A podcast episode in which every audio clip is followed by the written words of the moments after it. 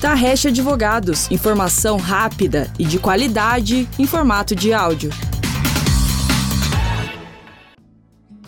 Olá, bom dia, boa tarde ou boa noite. Sejam muito bem-vindos ao nosso podcast semanal da Tarrecha Advogados. No bate-papo de hoje, convidamos o advogado Kleber Psitelo para falar sobre os principais julgamentos tributários previstos para o ano de 2022. Kleber, tudo bem? Que bom ter você aqui no nosso podcast. É a sua primeira participação, né? Seja muito bem-vindo. Oi, Caroline, tudo certo? É sim minha primeira participação e muito obrigado pelo convite. Então vamos começar. Kleber, esse bate-papo aqui é bem importante para as empresas. Já estamos aí no penúltimo mês de 2021, as questões tributárias são sempre vistas com prioridade pelas empresas. Então já é possível apresentar um panorama dos julgamentos importantes que estão por vir no STF no início do ano que vem? Sim, claro. Nesse final de 2021 e início de 2022, o STF analisa de maneira definitiva alguns temas tributários importantes. Em relação a 2022, destaco ICMS essencialidade, a discussão dos insumos no PIS e COFINS e a exclusão do ISS da base de cálculo do PIS e COFINS. Muito bom, Kleber. São três teses muito aguardadas pelo contribuinte. Você pode detalhar para o nosso ouvinte uma por uma? A gente pode iniciar com a tese da essencialidade. Perfeito, Caroline. São realmente muito aguardados e os impactos financeiros podem ser bastante significativos. Sobre a tese da essencialidade, alguns estados têm adotado a sistemática da seletividade para o ICMS, mas não têm fixado as alíquotas do tributo com base nesta essencialidade, em clara afronta ao artigo 155, parágrafo 2, inciso 3 da Constituição Federal. É muito comum que os serviços de energia elétrica e as telecomunicações, que são essenciais na realidade atual, sejam tributados com alíquota superior à alíquota geral. Essa situação chegou ao STF através do tema 745. Nele, o relator ministro Marco Aurélio, então, propôs a tese de que a adotada técnica da seletividade em relação ao ICMS viola o texto constitucional a fixação de alíquotas sobre operações de energia elétrica e serviços de telecomunicação em patamar superior ao das operações em geral, considerada a essencialidade desses bens e serviços. Apesar da maioria que vem se formando, o ministro Gilmar Mendes pediu vista, ficando o julgamento suspenso. O entendimento a ser fixado pelo STF é bem relevante na medida em que impactará os milhões de consumidores desses serviços além de trazer repercussões a outros tributos, como por exemplo o IPI, onde a seletividade é obrigatória. Energia elétrica, né? Isso afeta basicamente toda a classe produtiva. A decisão deste tema certamente está sendo muito aguardada pelo contribuinte. E agora, então, voltando para as outras teses, a respeito dos insumos no PIS e COFINS, em que pé está essa discussão no STF?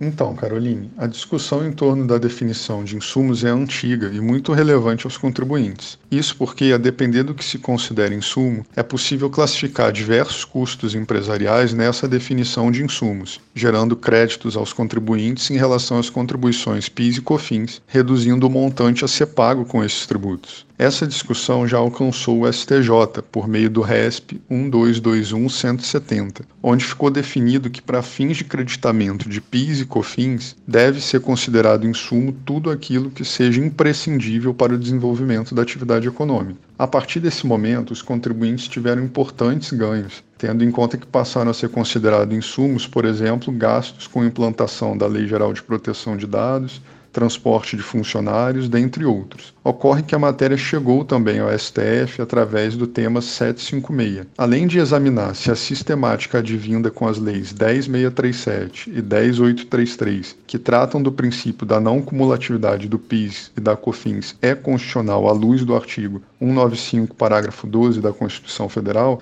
a Corte Máxima reavaliará a definição de insumos. Este julgamento é também muito importante, porque impactará na tributação direta de inúmeras empresas. Muito bom, Kleber. Inclusive, a respeito dessa discussão sobre os insumos, nós temos um episódio de podcast somente explicando a relação entre a LGPD e o crédito de PIS e COFINS. É o episódio número 39 do nosso Spotify. Vale a pena conferir. Por fim, voltando ao nosso bate-papo aqui, situe a gente sobre a discussão técnica em torno do ISS e a base de cálculo do PIS e COFINS. Vamos lá para a terceira e última tese do nosso bate-papo de hoje.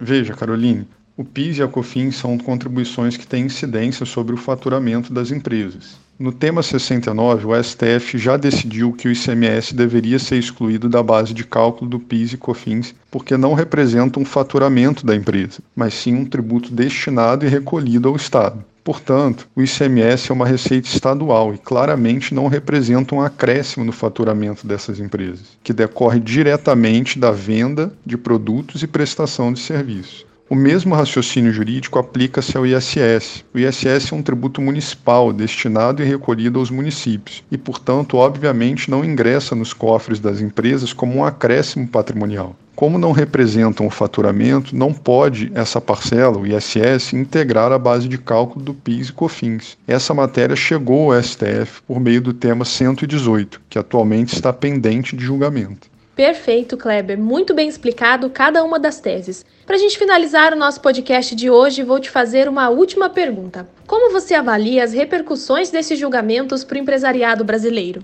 Olha, é difícil prever o que será definido pelo STF, mas eu estou bem esperançoso em ver julgamentos favoráveis aos contribuintes. No tema ICMS Essencialidade, o STF vem formando maioria em favor dos contribuintes, já tendo o relator, inclusive, apresentado a tese a ser fixada, conforme expliquei. Em relação à exclusão do ISS na base de cálculo do PIS e COFINS, o STF já afirmou o posicionamento em caso bem próximo, o do ICMS, de modo que a tendência é de julgamento favorável ao contribuinte. A meu ver, a matéria mais técnica e complexa é a definição de insumos para fins de creditamento no PIS e COFINS. Contudo, a jurisprudência e a prática tributária evoluíram com importantes ganhos ao contribuintes creio e espero que o STF não retroceda. Então, Kleber, nos resta aguardar as decisões do ano que vem. Vamos ficar atentos para divulgar os resultados e novidades de cada uma das teses citadas aqui, além de outras. Kleber, obrigada pela sua participação, foi muito bom bater esse papo com você. Eu que agradeço o convite. Me coloco à disposição para outros podcasts e convido aos ouvintes para acessarem outros materiais produzidos pelo escritório são sempre temas bem relevantes e atuais. Isso mesmo, Kleber. Agradeço novamente a sua participação no nosso podcast e reforço o seu convite. Lembrando então que os podcasts da Tarrecha Advogados são produzidos semanalmente. Toda quarta-feira tem episódio novo disponível nas plataformas Spotify, Amazon Music, Apple Podcasts e Google Podcasts. Se você, ouvinte, tem interesse em conteúdo jurídico, fique atento também ao nosso site, o www.tarreste.com. Lá, além dos podcasts, nós temos artigos, matérias no blog, vídeos e e-books. Fica o convite. Até a próxima! Tarreste Advogados. Informação rápida e de qualidade em formato de áudio.